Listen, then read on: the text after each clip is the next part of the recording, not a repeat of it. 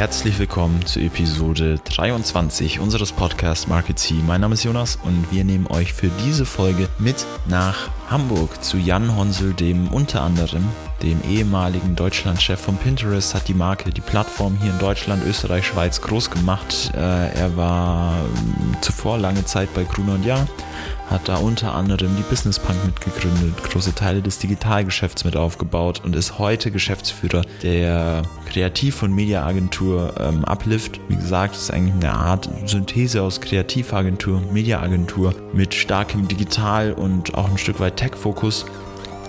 Und ähm, ja, das, was Jan eigentlich in den, insbesondere natürlich in den letzten Jahren seiner beruflichen Laufbahn ähm, sehr, sehr stark begleitet hat, ist das Thema Social. Und genau darüber wollen wir eigentlich heute auch mit ihm reden. Und zwar, was ist eigentlich aktueller Stand im Bereich Social Media? Und ähm, was sind die Entwicklungen äh, der Plattformen, des Nutzerverhaltens aus den letzten Jahren? Was sind die aktuellen Entwicklungen und, und wo geht's hin? Was sind die Punkte, auf die man jetzt gerade eigentlich, eigentlich gucken muss? Und äh, was kommt mit all dem an neuen Chancen für Unternehmen und Marketer? Aber was kommt denn auch für neue Herausforderungen damit? Das und vieles mehr gibt es jetzt in den nächsten 35 bis 45 Minuten auf die Ohren. Bevor wir jetzt ins Gespräch einsteigen, einmal noch kurz ähm, abonniert uns, nehmt euch noch kurz die Zeit, abonniert uns auf Spotify, iTunes oder Soundcloud, äh, der Streaming-Plattform eurer Wahl und äh, verpasst keine Folge mehr in Zukunft. Wir freuen uns über jedes Abo, wir freuen uns über jede Bewertung und ja, wenn ihr das gemacht habt, dann steigen wir jetzt auch direkt ein ins Gespräch, denn it's Marketing Time. Wir sind heute bei Uplift. Ich hoffe, ich spreche das richtig aus in Hamburg. Ja, absolut. Und ähm, sitzen hier mit dem Geschäftsführer, ehemaligem äh, Deutschlandchef von Pinterest, äh, Mitbegründer der, der Business Punk bei Gruner und Ja. Wir sitzen heute hier mit Jan Honsel. Erstmal herzliches Servus von meiner Seite und ähm, danke, dass du dir die Zeit nimmst. Wahnsinnig cool. Ja, sehr gerne. Moin, moin von meiner Seite und herzlich willkommen in Hamburg. Ähm, lass, uns, lass uns erstmal, wir steigen eigentlich immer ein, ähm, indem wir erstmal so ein bisschen über, über dich reden, deinen Werdegang, dass du vielleicht einfach mal erzählst, wie bist du der geworden, der du heute bist? Du hast echt, also wenn man sich so ein bisschen auf LinkedIn stalkt, ähm, viele, viele Stationen schon hinter dir, einige spannende Stationen. Du hast angefangen zu studieren damals ähm, in München, bist dann nach Hamburg. Ähm, was war das für dich für eine Zeit? Was hast du studiert? Aus welcher Ecke kommst du so, ich sag mal so, aus rein akademischer Sicht? Ja, die, die, die vielen Stationen kommen sicherlich auch daher, dass ich schon ein paar Jahre auf dem Buckel habe mittlerweile. ähm, bin jetzt äh, knappe 45 äh, und äh, quasi wieder zurück in Hamburg. Ich habe mal angefangen in, in München Jura zu studieren, äh, genau wie du gesagt hast, und habe dann aber relativ schnell gemerkt, ähm, dass mein Herz doch für was anderes schlägt. Und lustigerweise war MTP damals mit der Ausschlag dafür, dass ich irgendwie die Juristerei an den Nagel gehängt habe. Es gab damals in München ähm, einen jungen, neuen Marketingprofessor, äh, Anton Meyer, der auch, glaube ich, Förderprofessor gewesen ist. Und es gab ein ganz, guten, äh, ganz gutes lokales Hub von MTP, die mich äh, irgendwann angesprochen hatten auf dem Campus. Und dann war ich bei irgendeinem Infoabend und äh, mal bei irgendeiner Veranstaltung und war dann auch in der Marketingvorlesung und fand das so viel spannender als das, was bei Jura so passierte. Und auch gerade so die Integration von Unternehmensvertretern und so Workshops und, und ähm, Case Studies, dass mich irgendwie BWL dann mehr fasziniert hat. Und damals gab es noch die ZVS äh, und man konnte nicht einfach von einer Stadt äh, oder in, innerhalb einer Stadt in ein anderes Studium wechseln, also musste ich mich neu bewerben. Habe mich dann beworben für BWL in unterschiedlichsten Städten und kriegte dann eine Zusage in Hamburg. Ähm, mit Hamburg konnte ich gar nicht viel anfangen und ich hatte genau drei Tage Zeit, mir zu überlegen, ob ich jetzt Jura an den Nagel hänge oder in Hamburg BWL anfange. Und habe mich dann äh, wie nach zwei schlaflosen Nächten für BWL entschieden und für Hamburg, bin dann gewechselt und habe dann in Hamburg angefangen, BWL zu studieren und habe dann da auch irgendwie meine MTP-Zeit irgendwie weiterverfolgt ähm, und war dann hier auch in der lokalen Geschäftsstelle, habe damals die, ich weiß gar nicht, ob es die ersten oder zweiten Marketing-Horizonte waren, die es überhaupt gab, irgendwie mitorganisiert. Ähm, und durch den Wechsel und ich hatte so das Gefühl, ich habe zu viel Zeit verloren, habe ich dann auch ganz viele Praktika damals schon gemacht. Das war noch relativ unüblich zu der Zeit. Also ich bin 95 nach Hamburg gekommen und habe dann hier studiert und habe irgendwie versucht einfach dann zu gucken, zu verstehen, was macht mir denn wohl Spaß, wo könnte meine Zukunft liegen und habe dann relativ viel auch im Kreativbereich gemacht. Also ich habe für BBDO, ähm, KNSK damals irgendwie gearbeitet, ähm, hab, war Werkstudent bei FCB Wilkins, die damals die Lead-Agentur für Nivea unter anderem waren. Ähm, und auch für so eine interessante Marke wie Gammon, die mal so eine ganz spezielle Herren, äh, Herrenmarke waren, ähm, war der allererste Marketingpraktikant, den es bei Vielmann überhaupt jemals gegeben hatte. Äh, und habe da total viel gelernt und habe dann also für mich so ein bisschen versucht herauszufinden, wo liegt da so meine Zukunft? Und war hinterher dann auch bei Bruce Allen Hamilton als ähm, quasi Semesterpraktikant, weil der Professor, der eigentlich meine äh, Diplomarbeit ähm, betreuen sollte, beschlossen hatte, auf Hawaii ein Auslandssemester Semester zu machen. Dann stand ich da, hatte, kein, hatte, kein, hatte keine Kurse, hatte keine Diplomarbeit und dann bin ich zu Booz Allen gegangen und habe dann da ein halbes Jahr gearbeitet und ein sehr intensives Projekt äh, in einer klassischen Unternehmensberatung gemacht. Ja. Und daraus ist so ein bisschen auch mein, mein Interessensfokus dann entstanden und habe dann zu Ende studiert, habe 2000 mein Examen gemacht, war schon immer vom digitalen und von Internetthemen irgendwie fasziniert und habe gedacht, also wenn du jetzt irgendwo hin willst, um herauszufinden, wie funktioniert eigentlich so dieses Internet, ähm, dann musst du nach Amerika. Und dann bin ich quasi nach dem Examen in die USA gegangen, nach New York und habe ähm, quasi bei der Deutschen Bank im Private Banking gearbeitet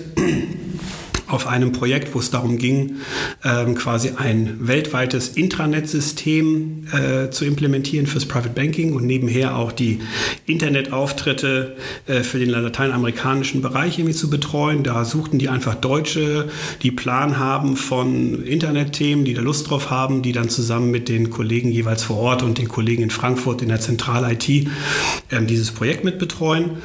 Habe das gemacht und bin dann quasi gewechselt äh, zu einer kleinen Beratungsfirma, ähm, die ein ehemaliger Mitarbeiter von BMG, also dem damaligen Musiklabel, was Bertelsmann ja. gehörte, äh, gegründet hatte. Und der beschäftigte sich mit so Trend Scouting. Ja, man muss sich vorstellen, das war so 2000, 2001. Ja, da war äh, in Europa und in Deutschland gab es noch ganz viele Firmen, die hatten irgendwie dieses Internetthema zwar irgendwie mitbekommen und den Hype, aber waren halt total neugierig und wollten wissen, wie funktioniert das eigentlich.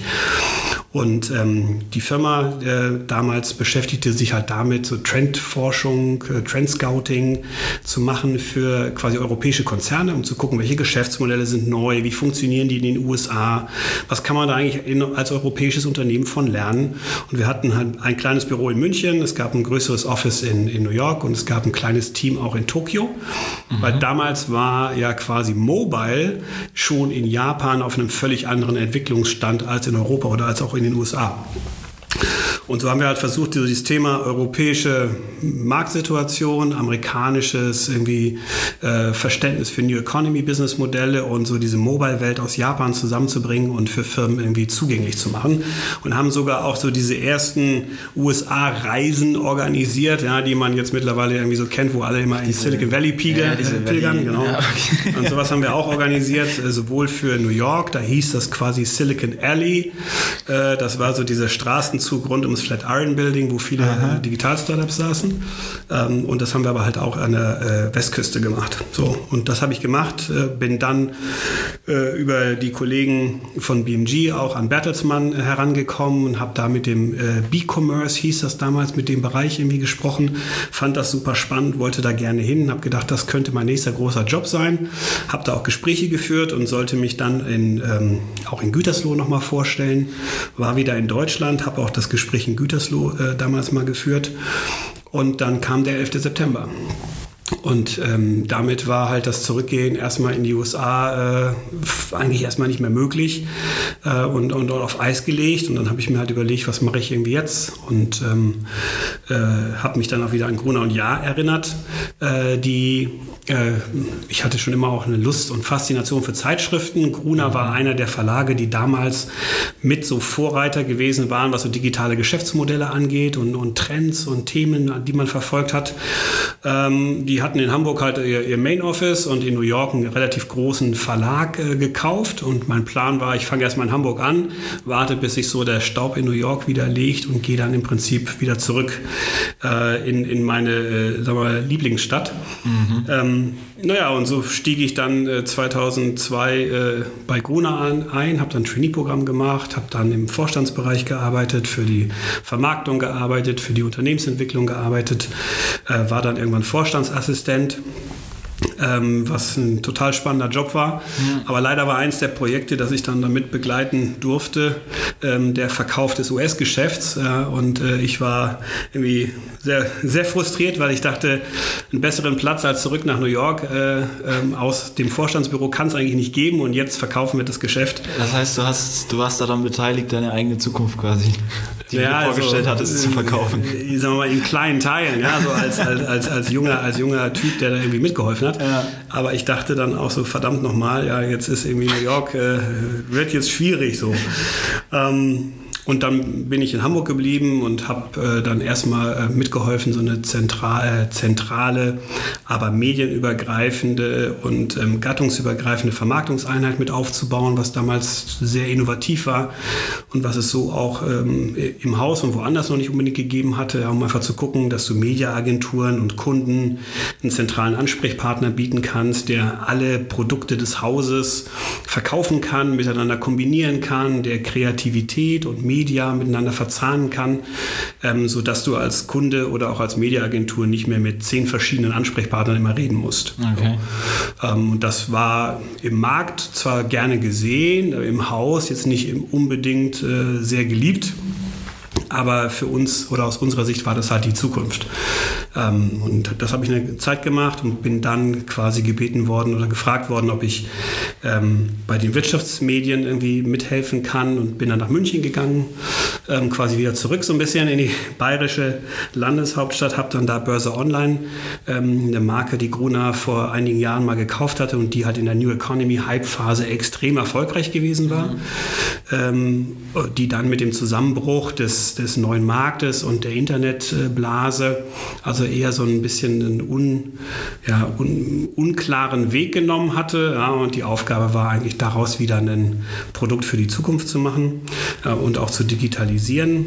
Ja, und dann, ich glaube, da waren wir auf einem sehr guten Weg äh, und dann kam quasi die, äh, die Lehman-Pleite. Ja, also das ist ja schon ein bisschen länger her, aber so 2008, als dann alles zusammenbrach, führte das natürlich dazu, dass die ganzen Wirtschaftstitel, die wir da betreut haben, die sind ähm, quasi innerhalb von wenigen Wochen haben die einen großen Teil ihrer Umsätze verloren. Ja, ähm, äh, und es war unsere Aufgabe dann, das Ganze zu restrukturieren. Wir haben also alle Titel zusammengefasst, wir haben eine einheitliche Redaktion gebaut, wir haben versucht, einen einheitlichen Verlagsbereich zu bauen, haben dafür sehr viel Prügel quasi im Markt bekommen. Ja, also etwas, ein, ein Prozess gemacht, der der damals äh, nicht viel Liebe bekam, ja, aber aus unserer Sicht der einzige war, um quasi die Marken und äh, ähm, die Kompetenzen zu retten. Ja, und mittlerweile sieht man ja an ganz vielen Stellen, dass so diese Art von redaktioneller Zusammenführung und Verlagsstruktur, Reorganisation ja. ist halt heute irgendwie mehr oder weniger normal, aber damals war es halt schon ein sehr ungewöhnlicher Schritt. Dann habe ich äh, die Wirtschaftsmedienmarken noch mit betreut, unter anderem dann auch Business Punk äh, haben wir so mit auf, der, auf dem Tiefpunkt der, der Nachwirkungen der Lehman-Pleite gegründet. Ja. Also ein Titel, der irgendwie Work Hard, Play Hard so als Titel hatte, äh, war dann, äh, gab es auch viel Kopfschütteln im Markt, aber eine Marke, die halt total dieses Gefühl dieser aufstrebenden, wiederbelebten irgendwie Digitalszene getroffen hat. Wir haben das Produkt damals ähm, sehr ähm, ähm, erfolgreich über Social Media eigentlich bekannt gemacht. Ja, wir hatten nicht viel Geld, aber wir hatten irgendwie gute Ideen und wir hatten interessanten Content und haben dann übers, über Facebook eine sehr große Community aufbauen können ähm, und haben auch die als Argument immer nehmen können für quasi Werbetreibende, äh, dass wir für sie irgendwie spannend sind. Ja, wir hatten nicht ja. so viel Auflage, wir hatten nicht riesige Reichweiten, aber wir hatten eine coole Social Community, wir haben tolle Produkte oder Aktivitäten drumherum organisiert ähm, und das hat am Ende dazu geführt, dass die Werbekunden das Produkt irgendwie spannend fanden und diese junge Zielgruppe. Ähm, ich bin dann Ende 2013 ähm, nach fast elf Jahren bei Gruner und Jahr quasi ausgeschieden und bin dann 2014 zu Pinterest gegangen Interessanterweise, wir hatten bei Business Punk mal eine Geschichte über einen der Co-Founder gemacht. Und als ich mir dann die Frage gestellt habe, was kann ich denn jetzt eigentlich so als nächstes machen? Ja, Pinterest war so, dass die, die letzte große Plattform, die in Deutschland oder auch international überhaupt äh, noch nicht so wirklich ein Standbein hatte. Ja. Es gab, glaube ich, schon ein Büro in UK, es war gerade irgendwie eins in Frankreich aufgemacht worden. Und ich habe damals dann wirklich, äh, ja, ich habe LinkedIn genutzt, habe den Head of International kontaktiert und gefragt, ob sie denn jetzt nicht für Deutschland ähm, Interesse hätten, mal mit, mit mir zu sprechen. Und dann haben wir die Gespräche geführt. Und so habe ich dann quasi mit einem kleinen Team 2014 in Berlin in einem Coworking Space haben wir das erste Büro quasi eröffnet. Bin dann da bis äh, Ende 2016 ähm, im November irgendwie gewesen und habe die Internationalisierung mit betreut. Und als ich damals, als wir angefangen haben, waren es, glaube ich, 380 Mitarbeiter äh, oder 360 und äh, heute, ja, und mittlerweile sind es, glaube ich, irgendwie 1500 oder 2000 Mitarbeiter. Krass. So, und dann bin ich 2000, ähm, aber auch wieder mehr oder weniger so ein, fast ein Zufall. Ja. Ende 2016 äh, habe ich dann mit ähm, einem, einem, Bekannten von mir war Mittagessen und sprach über diese über Uplift, was ein Joint Venture von Facelift und Think war und habe gesagt, Mensch, sag mal, was macht ihr denn da und was habt ihr damit denn so vor? Wo soll da die Reise hingehen? Ähm, Einfach aus Interesse, weil mich das interessiert hat, was sie da so machen wollen. Ja, eigentlich hatte ich einen ganz anderen Plan, was ich als nächstes machen wollte und hatte da auch schon irgendwie Gespräche geführt in relativ intensiver Art. Naja, und dann äh, rief mich einer der Co-Founder von Facelift zurück und dann ähm, sprachen wir nochmal über, was kann man eigentlich mit Uplift machen. Und ja, die Gespräche wurden immer interessanter und ich habe dann mal für mich so im Kopf gescribbelt, was könnte man daraus machen und wie kann man noch bestehende Assets, die, die es noch am Markt so gab, wie hätte man die miteinander verzahnen können. Habe dann immer gesagt, okay, super, ähm, das klingt toll, das mache ich jetzt. Ja, und dann bin ich im März 2017 habe ich dann quasi äh, bei Uplift angefangen und das ist so ein bisschen der Stand, wo ich heute stehe. Ja, ich finde es ich find's super verrückt und, und, unglaublich spannend, wie du durch diese Zeit, was du eben erzählt hast, eigentlich durch diese, durch diese Zeit des Umbruchs und diese Zeit des Entstehens und des, des wirklichen Aufkommens und Großwerdens digitaler Produkte, digitaler Medien und sozialer Medien gesteuert bist und äh, ja, jetzt, jetzt, heute an dem Punkt bist, an dem du bist. Ähm, und, und ich finde das wahnsinnig faszinierend und ich glaube, dass das jetzt auch ein, ein sehr, sehr guter Punkt ist, direkt, um anzuknüpfen und mit dir in das Thema einzusteigen, in das ich, mit, mit dem ich mich heute gerne mit dir ein bisschen genauer befassen würde. Und zwar, was ist eigentlich der aktuelle Stand von Social Media? Ähm, was hat sich da in den letzten Jahren verändert? Wo geht die Reise hin? Ähm, was entwickelt sich gerade? Und die erste Frage, mit der ich gerne einsteigen würde, schlicht aus dem Grund, weil, weil das für mich eigentlich immer der Inbegriff ähm, von Social Media war und der sozialen Medien war, und zwar Facebook.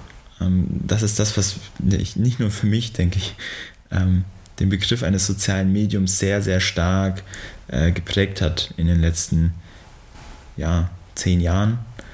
Ähm, und etwas, was ich immer wieder wahrgenommen habe oder immer wieder gelesen habe jetzt in letzter Zeit, ist der Satz oder, oder die These, ähm, dass der Facebook-Feed als Kanal, über den man als Unternehmen ähm, in Kontakt mit Usern treten kann, äh, über, über Werbung oder organisch, wie auch immer, und Leads generieren kann, auch hohe Conversions hat und, und hohe, hohe Engagements hat, diese Zeiten sind vorbei und der Facebook-Feed, und das ist so der Satz, der da immer fällt, ist tot. Der Facebook-Feed ist tot.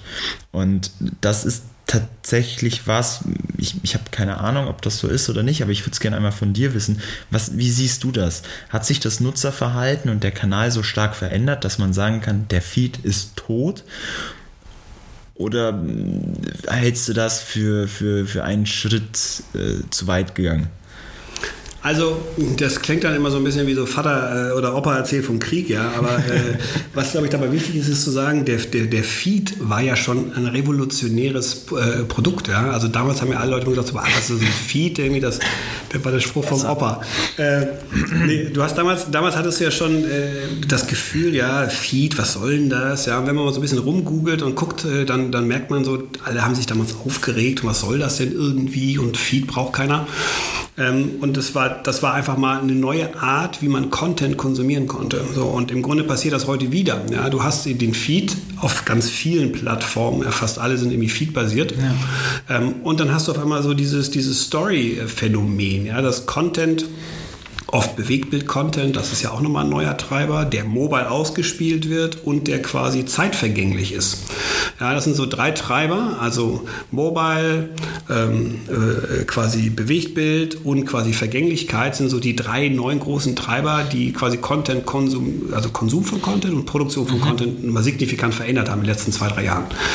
Und da muss man sagen, da ist sicherlich Snapchat ganz viel zu danken, weil die diejenigen waren, die das eigentlich erfunden und, propagiert haben. Plus, ähm, du hast vorhin von Konvergenz in einem anderen Zusammenhang gesprochen, aber das ist so das andere, was gerade passiert. Also die Konvergenz von einem Content-Format, also wenn du willst, ein Social-Media-Netzwerk und Social Media als Content und quasi Messaging. Ja, diese, diese drei Welten finden auf einmal jetzt zusammen.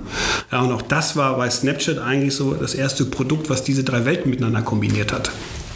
Das hat Facebook und äh, Instagram irgendwie sehr gut weiterentwickelt. Ähm, dann hast du, dass du heute sehr sehr viel näher Commerce und Inspiration zueinander führst. Ja, egal, ob das die Produktentwicklungen bei Pinterest sind oder das, was bei Instagram gerade passiert, ja, dass du ähm, dich, ins, du kriegst Inspiration, du kriegst Produktideen, du entdeckst Produkte erstmals über ein inspirationales Portal oder inspirationales Produkt und kannst aber direkt kaufen. Ja, also Commerce und Content sind auf einmal ganz nah aneinander dran. So, also das ist sicherlich auch ein großer Trend und großer Treiber. Betreiber. Aber mal zurück zu deiner Frage mit Facebook. Na, das ist halt auch, wie du sagst, es scheint so, das ist immer so eine Geschichte, die geistert immer irgendwie so durch die Medien. Ja. Wenn man jetzt gerade sich die ersten Quartalszahlen anguckt, dann siehst du, Facebook wächst eigentlich, der Revenue per User überall wächst, ja, in diesem ersten Quartal gegenüber dem letzten ersten Quartal. Und das Ganze bei fallenden ähm, bei fallenden Preisen. Ja, das heißt am Ende, ja, es muss irgendwie mehr Nutzung geben. Ja, das heißt, so die, die Geschichte, dass Facebook nicht mehr genutzt wird, ist, ist eigentlich Käse. Und was wir so sehen, ist, wir testen immer wieder neue Kanäle. Wir gucken uns natürlich an, was jetzt auch bei Amazon passiert, was bei TikTok oder Pinterest oder Snapchat irgendwie möglich ist äh, oder Twitter. Aber wir, wir sehen halt immer noch, und gerade auch in Deutschland, äh, dass durch die Größe von Facebook und gerade durch durch die Kombinatorik mit Instagram es immer noch unschlagbar positive Ergebnisse zu erzielen sind über die äh, blaue oder Schrägstrich oder die bunte Plattform, wenn du so möchtest. Also mhm. ähm, die würde ich auch noch lange nicht abschreiben. Ja, und auch gerade die Kombination mit, mit WhatsApp nochmal als Produkt und dem Facebook Messenger ist schon unglaublich stark. Und da wird halt interessant zu sein, zu sehen, äh, schafft Facebook den äh, WhatsApp in so eine Richtung weiterzuentwickeln, äh, wie du das quasi bei WeChat äh, in Asien irgendwie siehst. Ja. ja? Ähm, WeChat hat sicherlich den Vorteil, dass die auf einer Plattform auf einmal ganz viele Produkte erstmals zugänglich gemacht haben und auch kombiniert haben. Ja, und in Europa oder in der westlichen Welt ist, gibt es halt ganz viele dieser Services, die WeChat bietet, heute schon als sehr gutes Standalone-Produkt. Ja, da wird halt interessant sein zu sehen, schaffst du durch diese Kombinatorik von Services auf einer Plattform ja, und die damit verbundenen Netzwerkeffekte vielleicht diese vielleicht teilweise sogar besseren Standalone-Produkte irgendwie zu verdrängen. Ja, also Taxi-Bestelldienst äh, kannst du übernehmen oder in Deutschland mein Taxi funktioniert irgendwie super. Ja, ähm, aber wenn du das mit vielleicht anderen Services, anderen Dienstleistungen auf einer Plattform miteinander kombinierbar machst, kann es halt passieren, dass der Mensch, weil er halt einfach so tickt, ja, dann auf einmal lieber diesen One-Stop-Shop äh, als Anbieter irgendwie nutzt ja, und nicht mehr 25 andere Apps auf seinem Telefon haben will. Aber wer weiß, ob das Telefon überhaupt noch das Device der Zukunft ist. Vielleicht ist es dann halt irgendwie doch der Voice Speaker oder andere Tools, die wir heute noch gar nicht kennen. Also deshalb dieser, die Frage, wer ist eigentlich dieser Winner, ja, ist äh, eigentlich nahezu nicht zu beantworten, weil du innerhalb von zwei, drei Jahren so signifikante Marktveränderungen hast. Der Konsument verändert sich, die Technologien verändern sich, wird schwer zu sagen. Ja. Aber ich glaube, was man auf jeden Fall sagen kann, ist, äh, Facebook ist alles, aber definitiv noch nicht tot. Okay, verstehe. Das heißt, in deinen Augen Facebook lebt, auch ich, klar, Facebook, offensichtlich, Facebook lebt, ähm, der Feed lebt, aber diese, diese drei Punkte, die du angesprochen hattest hinsichtlich der Veränderung des Nutzerverhaltens, ähm, treiben einfach natürlich auch auf den Plattformen gewisse Veränderungen und ähm, ein Punkt, den du da jetzt schon angesprochen hast, in den ich noch gerne ein bisschen tiefer einsteigen würde, weil es mich wahnsinnig interessiert, ist dieses Thema Messenger-Dienste. Ähm, auch Facebook hat es ja angekündigt, ähm, stärkerer Fokus auf die Messenger-Dienste, auch eine stärkere Integration der, der Messenger-Dienste, das heißt äh, Facebook Messenger, Instagram, Direct Messages und ähm, WhatsApp. Ähm, was, was für mich da noch, und ich glaube für viele aktuell das Fragezeichen ist, ist, was hat das letzten Endes jetzt wirklich für Implikationen für, für Marketer, für, für Unternehmen? Was sind, was sind die Chancen, die, die neuen Herausforderungen?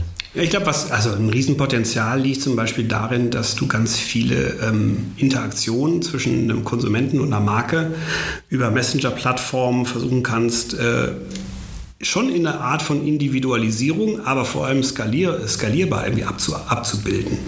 Also ich sag mal, diese Generation, ich glaube Generation Y ist die erste gewesen, die, wenn man sie fragt, okay, wie interagiert ihr mit einer Marke? Ja, das ist die erste Generation, die Social und Messaging oder Chat als quasi Prio 1 setzt. Ja, also quasi meine Generation, so Generation X, ist ja die letzte, die auch noch über Telefon und über Mail sagt, das ist meine Prio ja, der Kommunikation. Generation Y ist die erste, die halt quasi Social und Chat irgendwie nach vorne setzt. Ja, und die Generation äh, Z, die dann danach kommt, für die ist das sowieso irgendwie Haupt, das Hauptkommunikations- oder Interaktions irgendwie Feld. Aber das heißt, wenn das so ist, ja, dann kann man natürlich auch versuchen, Messenger-Funktionalitäten zu nutzen, um darüber Customer Service anzubieten. Mhm. Und da gibt es halt erste Marken, die das extrem erfolgreich irgendwie gemacht haben. Also Vodafone hat in Deutschland zum Beispiel, nutzen halt WhatsApp ganz viel zur Kundenkommunikation.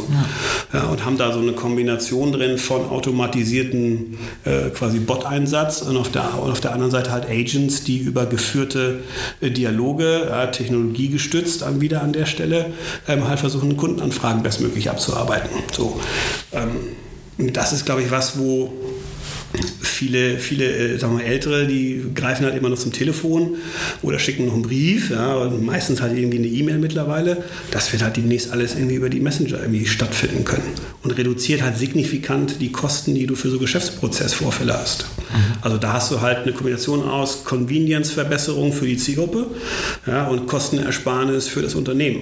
Und das ist zum Beispiel das eine. Ähm, das andere ist, ich glaube, viele von uns, wir tun uns halt nochmal so schwer, mit einer Maschine eine Art von Kundengespräch zu führen. Aber äh, oftmals ist es ja irgendwie viel angenehmer. Ja? Wenn ja. die Maschine gut gebaut ist, dann kriegst du halt, äh, sagt er dir halt, okay, du kannst jetzt zwischen den drei Sachen wählen, was willst du jetzt? Ja, und dann wählst du halt eine Sache aus und der Prozess geht irgendwie weiter. Ja, und diese Entkoppelung zwischen ähm, ich habe eine Frage und ich will eine Antwort und quasi der, der Herausforderung, dass du mit einem physischen Menschen sprechen musst, ja, finden ja viele auch ganz cool. Ja. Ja. Du entscheidest halt, wann führst du jetzt das Kundengespräch und nicht mehr die Öffnungszeiten des Callcenters oder des, des, des Retail-Stores. So, und das kannst du halt auch über so Messaging-Plattformen und Technologien super abbilden. Ja.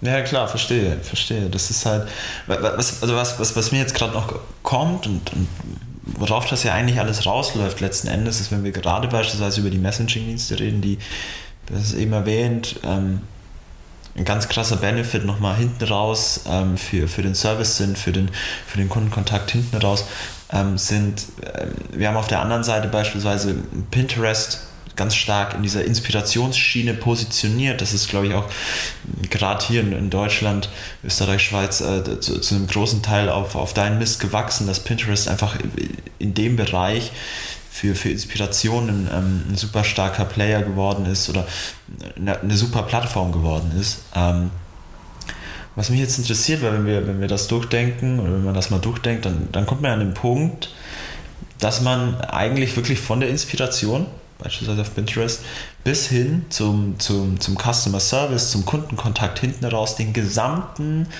äh, Marketing oder gesamten Absatzfunnel quasi über Social abbilden kann mittlerweile. Zumindest für, für gewisse Produktkategorien. Ähm, und gerade auch, wie es angesprochen ist, verschiedene Plattformen können da verschiedene Rollen einnehmen. Ähm, was siehst du oder was ist aktuell oder was wird in Zukunft, das ist eigentlich das, das Spannendste, ähm, welche Rolle wird welche Plattform in der Hinsicht einnehmen? Ähm, oder ist das beispielsweise so, dass du sagst, hey, ähm, Instagram wird halt den gesamten Funnel abbilden und der Rest schwimmt halt mit? Oder kann man das irgendwie zusammenfassen? Kann man da eine Aussage dazu treffen, welche Plattform welche Rolle in diesem Social Absatz Funnel einnehmen wird? Instagram hat sicherlich das Spannende bei Instagram ist eigentlich, dass es auch da ja vielleicht wieder ähm, nochmal neu ist, dass sie die, diesen sehr inspirationalen Charakter, mhm. ja, den sie aus der alten Feed-Zeit hatten, ja, mit dem sehr, sagen wir mal, frequenzstarken Content-Push- und Content-Konsum-Aspekten ähm, durch die Stories-Funktionalität. Also das eine, der Feed war ja eher so langsam, schön, mhm. ähm, große Welt an, an Content-Angebot. Ja? Äh, dann mit den Stories kurz, knapp auf den Punkt, viel Bewegtbild, irgendwie jetzt nicht in die letzte Perfektion produziert, dafür aber lieber einfach authentisch und rein aus dem Leben. Also eigentlich total gegensätzliche Dinge, mhm. ja, also die da stattgefunden haben. Ähm, mittlerweile chatten ja auch ganz viele über Instagram Direct. Äh, das heißt, auf einmal hast du auch eine Messaging-Funktionalität damit drin. Und jetzt hast du halt mit Instagram Shopping oder quasi den, den Möglichkeiten des Direktkaufs ja irgendwie noch eine vierte Dimension. Also es wird sehr interessant sein zu sehen, was hat da jetzt irgendwie mehr Überhang. Ja? Und du siehst aber auch, dass die, das Engagement bei Instagram ist halt irgendwie äh, viel höher als auf anderen Plattformen. Ähm, und es wächst ja immer noch weiter. Also Instagram als Plattform wächst irgendwie weiter, wahrscheinlich weil sie halt diese Kombinatorik aus diesen vier Aspekten irgendwie bietet. Mhm. Ähm, und die User, äh, für die ist es halt scheinbar aktuell das, äh, die Plattform oder die, die interessanteste Plattform der Stunde mit. Jetzt wird es mal interessant sein zu sehen, was passiert bei den jungen Zielgruppen? Ja, Snapchat ist weiterhin sehr erfolgreich bei, bei jungen Zielgruppen.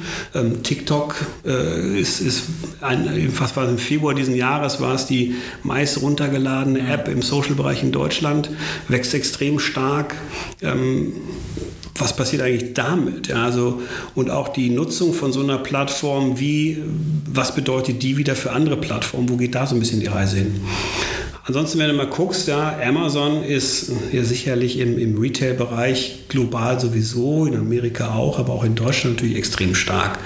Also ähm, diese sehr schlaue Kombination aus, ich habe irgendwie, ich habe einen Marktplatz, den ich irgendwie betreibe, ja, und ich habe einen Marktplatz, wo ich andere Leute drauf lasse und die irgendwie das Geschäft machen lasse. Äh, und jetzt biete ich auch noch die Möglichkeit, quasi Werbung direkt auf dem Marktplatz zu schalten, wo ich direkt das, die Produkte kaufen kann. Das ist schon irgendwie ein sehr schlauer Move. Also das ganze Retail-Media-Geschäft, was ja auch jemand wie Otto und Zalando und alle ja. äh, irgendwie zulassen, ist halt auch nochmal irgendwie ein Aspekt, der die Marketinglandschaft verändert. Am Ende muss man sagen, es zieht halt alles Werbeaufmerksamkeit und Gelder ab von den Plattformen, die halt früher irgendwie Inspiration geboten haben ähm, oder versucht haben, Inspiration und Commerce zu kombinieren, also die klassischen Publisher-Modelle. Ähm, und vermutlich wird dieser Trend ja eher weitergehen. Ja, also ich kann mir aktuell zumindest nicht vorstellen, dass sich das irgendwie zurückentwickeln würde. Okay, verstehe ich. Das heißt in deinen Augen gerade aktuell vor allem Augen auf, was bewegt die neue Zielgruppe und was kommt da, beispielsweise TikTok, aber da wird ja noch einiges anderes wahrscheinlich kommen in den nächsten Jahren. Und äh, wie verändert die Retail-Media-Kombo, Synthese, ähm, ähm, jetzt hier, was soll ich sagen? genau, diesen Marketing-Funnel, dieses ganze Social-Thema, ähm, den Marketing-Funnel. Ich glaube, dass wir damit eigentlich jetzt auch gerade mit der letzten Erläuterung eigentlich schon mal einen recht geilen Rundumschlag machen konnten. Ich, ich für meinen Teil konnte jetzt in einige Themen nochmal tiefer reinschauen und mir da von deiner Seite echt, echt gute Insights nochmal holen. Ähm, deswegen glaube ich, ist jetzt ein guter Punkt gekommen, um so ein bisschen einmal zusammenfassen und zum Abschluss ähm, zu kommen. Und was ich dafür gerne mit dir machen würde oder einfach mal ausprobieren würde, ähm, ist, ich gebe dir in einem Gedankenspiel exemplarisch 100.000 Euro. Und mich würde interessieren, wie würdest du diese 100.000 Euro jetzt für einen Kunden, natürlich, natürlich sehr, sehr generisch, ähm, aufteilen. Ähm, sei es auf irgendwelche Abschnitte im, im Funnel, sei es ähm, auf, auf Plattformen. Ähm, lässt sich das irgendwie machen? Kann man das, kann man das überhaupt pauschal sagen? Also, ähm, wenn ich jetzt sagen würde, ich würde das jetzt genau so oder so machen, ja, dann wäre ich, wär ich kein guter Berater, weil ich mir erstmal die Frage stellen müsste, was ist eigentlich das Produkt, was ist eigentlich die Zielgruppe, ähm, was ist eigentlich das Kampagnenziel, ähm, was willst du eigentlich erreichen, ja, und all diese Fragen musst du erstmal klären.